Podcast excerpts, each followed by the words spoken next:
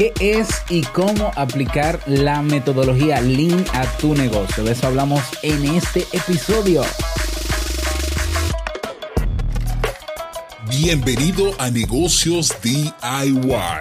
Ponte cómodo, escucha, toma acción y disfruta luego de los beneficios de crear un negocio con tus propias manos. Y contigo tu anfitrión, amante de la cultura japonesa, aunque no ha puesto un pie en Japón, y con un nombre que nada tiene que ver con Naruto, Robert Sasuke.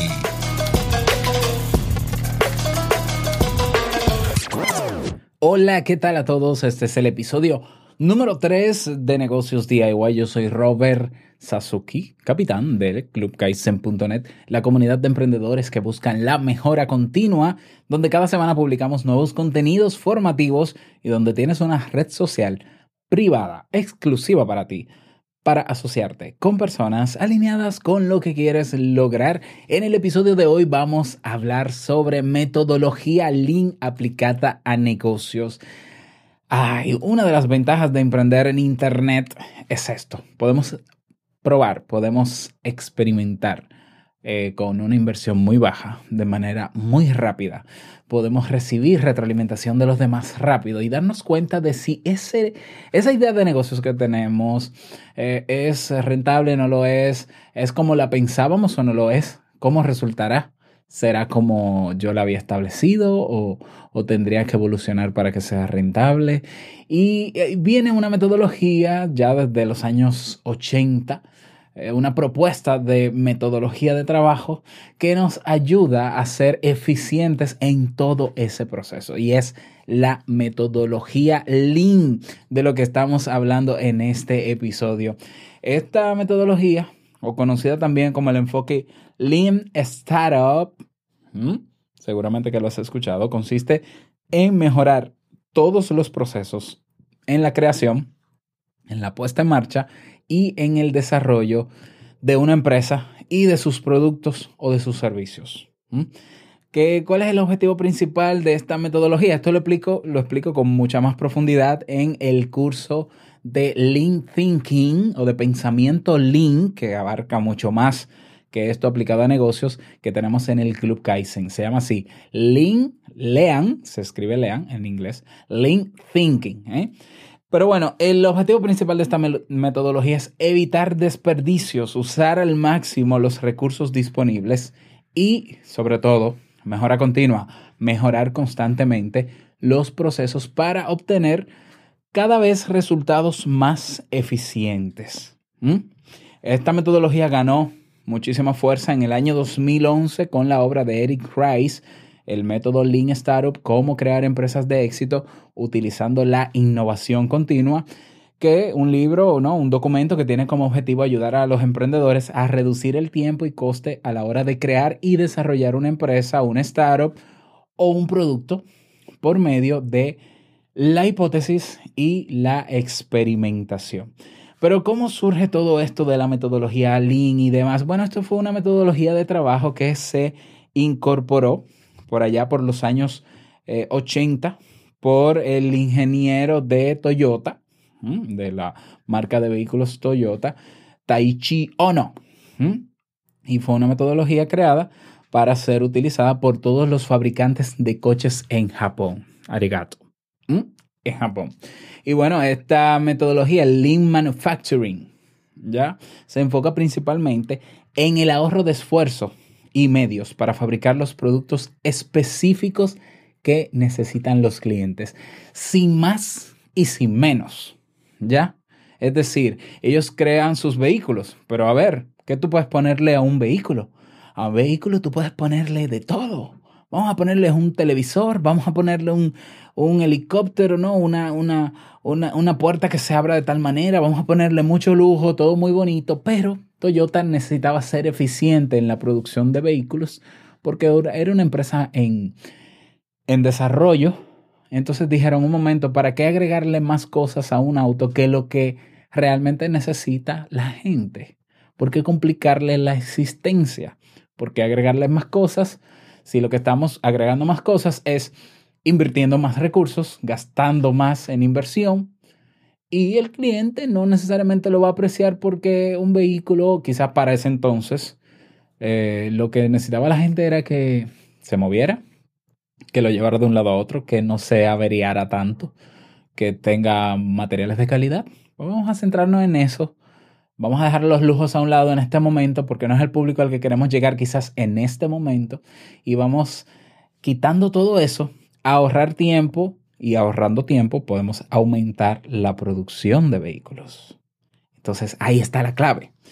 Si hablábamos en el primer episodio de este podcast de que hoy, no, me acuerdo si fue en el primero o en el segundo, bueno, ya, pero hablábamos de que en el día de hoy con los avances tecnológicos que tenemos, quienes eh, llegan, quienes mm, terminan eh, ganando esta competencia, vamos a decirlo así, son los más rápidos, no los más grandes y poderosos. Es decir, fíjate cómo comenzó Facebook. Facebook comenzó como una página sencilla al principio para universitarios y demás, luego se convirtió en una mega multinacional mundial eh, con alcance en todo el mundo y vino una pequeña empresa de, creada por dos jóvenes, o una aplicación, mejor dicho, que manejaba solamente fotografías y que en seis meses llegó a 100 millones de suscriptores. Esa aplicación se llamaba Instagram. Y claro que al final Facebook dijo, uy, para que este termine comiéndome a mí, yo termino, yo, yo mejor adquiero esta empresa y, es parte de, ¿no? de mi cartera de productos. Pero si Facebook no hubiese comprado Instagram, pues quizás Instagram se hubiese comido a Facebook. Instagram era mucho más pequeña que Facebook, pero era más rápida y conectó con algo, con, con algo que le interesó a la gente muy rápido. Pasó lo mismo con WhatsApp, que fue también adquirida por Facebook. Pasó lo mismo con Twitter en su momento. No solamente te hablo de aplicaciones de redes sociales, te hablo de muchísimos productos, muchísimas estructuras que se están creando hoy en día que no importa que lo hagan dos personas, si lo hacen bien, si conectan, si son eficientes, si lo hacen rápido, pueden llegar a superar a grandes empresas. Entonces, ¿qué hacen las grandes empresas tecnológicas? Compran esas pequeñas empresas que tienen el potencial ah, de pasarle el rolo, como decimos en mi país, ¿ya? Porque son rápidos. Y la metodología Lean aplicada a negocios facilita esto, ¿ya? ¿Cómo aplicar este modelo en tu negocio? Bueno, en la, en la misma creación del negocio.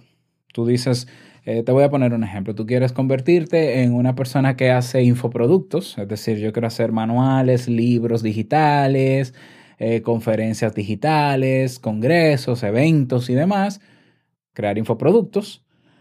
Y tú deseas ofrecer por internet todo eso que te menciono, ¿no? Sobre, vamos a poner el tema de motivación y desarrollo personal. Yo quiero hacer ebooks sobre motivación y desarrollo personal. Una forma de aplicar esta metodología con tu negocio es creando una versión de prueba de tu ebook, del primer ebook. Inviertes una cantidad mínima de tiempo y dinero en el caso de que lo necesites y lo ofreces a un público en específico.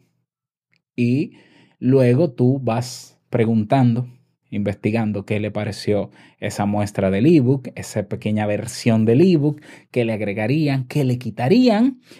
Pones el oído en la gente que lo tiene y comienzas a hacer los cambios según lo que escuchaste, mejorando el ebook, quitando cosas que no necesita estar, que no necesita tener el ebook, más allá de que tú digas, ay, pero es que le quedan 10 páginas, va a quedar 100 páginas porque le he quitado tanto. Si la gente pide que tú le des esto y esto te toma dos páginas, eso es lo que te va a traer, lo que va a garantizar el éxito de tu ebook. Ah, puedes hacer todo el análisis previo, creer que la gente necesita esa información, pero es la gente la que realmente te va a decir lo que quiere. Entonces, eso va a permitir que tú mejores tu ebook, que tú vayas haciendo ediciones y vas a alcanzar un público mayor alineado con lo que está ahí en el ebook. Poco a poco vas a crear tu marca personal y gracias a ese primer infoproducto vas creando otro y otro, te conviertes en un referente, vas creando confianza siempre enfocado en dar lo que la gente necesita, haciéndolo rápido, ¿ya? Porque si te duermes en los laureles, viene otro y lo hace más rápido que tú.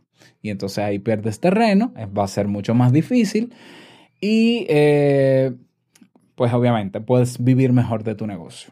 Entonces, eso puede ser en, el, en, la creación del negocio, puede ser en el, en el mismo desarrollo del negocio. Cuando tu negocio esté listo y lo estés desarrollando, puedes buscar automatizar algunos procesos y reducir costos. Por ejemplo, si creas las propias imágenes de tu ebook y para eso gastas tiempo sacando las fotos y realizando la edición, puedes empezar a usar un banco de imágenes gratuito si tienes un curso online y necesitas desarrollar una página de ventas, contratar un método de pago, crear un ambiente virtual para hospedar las videoclases eh, y otras cosas más, puedes elegir una plataforma que haga todo eso y preferentemente sin que tengas que pagar mensualidades. De eso podemos hablar en un episodio si así me lo pides. ¿eh? Puedes hacer muchísimas cosas para hacer más eficiente el desarrollo de tu negocio porque hay posibilidades actualmente en Internet. ¿Cuáles son las ventajas del sistema Lean? Te permite, número uno, mejorar la productividad gracias a la búsqueda de cero defectos. ¿Ya? Número dos, es un método que busca reducir los costos gracias a la optimización de los procesos de producción y la eliminación de gastos innecesarios. Si te ha pasado por la cabeza comenzar un negocio pagando anuncios en Facebook, no lo hagas. Va a ser una pérdida enorme de dinero. ¿Eh? Si crees que la clave del éxito de negocios en Internet está en el pago de publicidad, no, no es cierto. Es un gasto innecesario. Puedes comenzar de manera orgánica haciendo marketing de contenidos sin invertir un peso en publicidad y obteniendo los mejores resultados. Claro que a largo plazo, no de repente a largo plazo. La publicidad ayuda muchísimo más en, el, eh, en la visualización de marca, eh, en, en, que la gente sepa que existes, pero eso no necesariamente convierte. No necesariamente convierte. No digo que no sea importante la publicidad, pero hay que saber hacerlo de forma estratégica. Por tanto, si utilizas esta metodología en el desarrollo, en el crecimiento de tu negocio o de tu producto, pues hazlo de manera orgánica, porque esto es una metodología experimental. ¿Ya? otra ventaja de esta metodología, mayor satisfacción para el cliente, ya que tienes más tiempo y dinero para mejorar tu producto. Otra más, disminuye el riesgo para el emprendedor, ya que las decisiones son tomadas en base a datos en mano y no en base a suposiciones o apreciaciones. Vas a trabajar con lo que la gente te diga.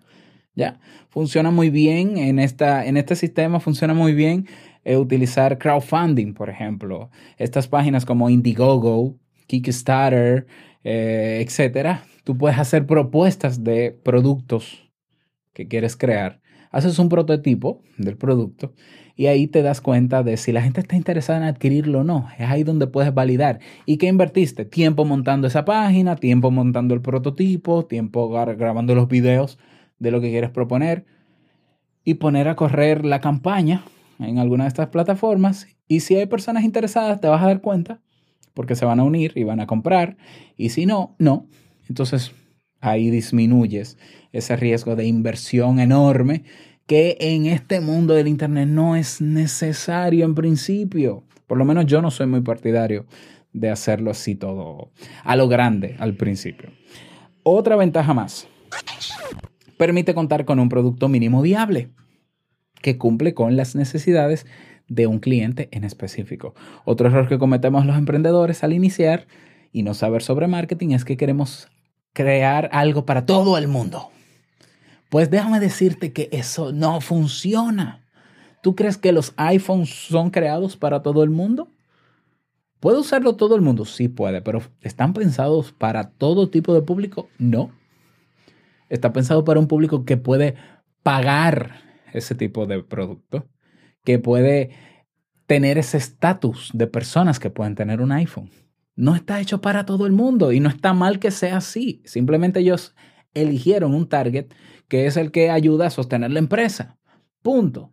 ¿Que puede usarlo todo el mundo? Sí, pero no está hecho para todo el mundo. Así también nuestro producto o servicio no puede ser hecho para todo el mundo, aunque todo el mundo pudiera aprovecharlo. Otra ventaja más, reduce la tasa de fracaso. ¿Mm? Nada más que decir. Y una última ventaja, es una gran forma de obtener datos reales, objetivos y fiables que validen tu hipótesis o idea de negocios. ¿Ya? Además, el método Lean Startup permite que puedas descubrir comportamientos de tus clientes que no conocías. A mí me encanta preguntar, me encanta hacer encuestas para el Club Kaizen. Cada vez, cada vez que se me ocurre una nueva idea, antes de ejecutarla, pregunto, ¿qué les parece si hacemos esto? Y dependiendo de lo que me dicen, en la encuesta o en el correo que envío, pues ya, yo ejecuto o no ejecuto. Puede ser que yo estaba enamorado de esa idea, de esa propuesta, eh, pero el balde de agua fría me viene cuando todo el mundo dice no quiero. Pero si yo quiero hacer un Club Kaizen para el público que está conmigo, para mi comunidad de personas, para hacer sostenible mi vida, mi familia y demás con dinero, yo tengo que hacer o darles a ellos lo que ellos necesitan. Porque esto no es para mí, esto es para ellos. Entonces, a veces las cosas que yo quiero implementar no puedo porque a ellos no les gusta y hay otras que sí. Bueno, algunos tips para aplicar el método Lean en tu negocio. Tip número uno, organiza tu negocio antes de aplicar el método. ¿Mm? Tienes que planificar, tienes que organizarte. Eh, para, para, eso te puede servir eh, crear un modelo Canvas o llenar un modelo Canvas basado en esta metodología. Te voy a dejar en las notas del episodio un modelo Canvas basado en Lean Startup para que puedas rellenarlo. Número dos, involucra a todos los miembros de tu negocio o proyecto de emprendimiento en esta metodología. Número tres, garantiza el apoyo de tus socios en caso de tenerlos, porque hay gente que piensa emprender en grande y se va inmediatamente a lo grande, es lo tradicional. Aquí es al revés, vámonos pequeños con un producto mínimo viable, vamos a ver si se valida o no se valida, vamos a experimentar, vamos a escuchar la retroalimentación de las personas y vamos a mejorarlo con el tiempo. Aún las empresas grandes de tecnología, eso es lo que hacen. Sacan el último iPhone y el último iPhone viene con defectos. Sí, porque está hecho por seres humanos. El sistema operativo, el último, viene con defectos. Y por eso hay un club de desarrolladores que antes lo prueban en formato beta para mejorar para ayudar a Apple a mejorar. Ese es el público que busca Apple para mejorar su producto y lo mejoran. De eso se trata. Y estamos hablando de la empresa más grande del mundo. ¿Ya? Otro, otro tip para aplicar eh, el modelo Lean en tu modelo de negocios. Ya pequeños pasos hacen grandes cambios. Opta siempre por lo simple. Número 5. Céntrate en crear, medir y aprender. Recuerda que este método se basa en crear las ideas en productos, medir la reacción y el comportamiento de los clientes y aprender de ello. 6. Actúa con rapidez para testear lo más rápido posible tu propuesta de negocio. 7. Deja a un lado el miedo. Si tu propuesta de negocio resulta no ser tan viable o interesante, seguramente vas a encontrar alguna otra que sí lo sea. 8. Sé creativo. Una de las mayores ventajas de este método es que puedes ir mejorando tu producto hasta hacerlo lo más perfecto posible, entre comillas, o, o u original. ¿Ya? Número 9. Establece metas claras y bien definidas para tu negocio. ¿eh? Serán tu norte al momento de crear o desarrollar nuevas propuestas.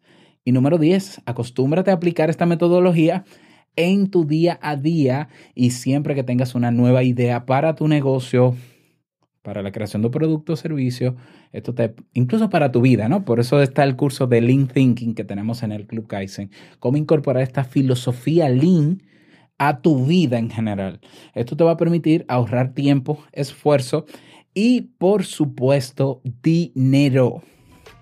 Bueno, y ese es el tema del día de hoy. Espero que te haya servido, sobre todo. Me encantaría tu retroalimentación. Recuerda que si tengo preguntas suficientes sobre los temas que vamos trabajando en este podcast, en, vas a la página web negociosdiy.com y llenas el formulario que está ahí en el botón que dice formulario de contacto, pues grabo un episodio extra a la semana para dar respuesta a esas preguntas públicamente. Te animo a hacerlo y nos escuchamos en un próximo episodio. Chao.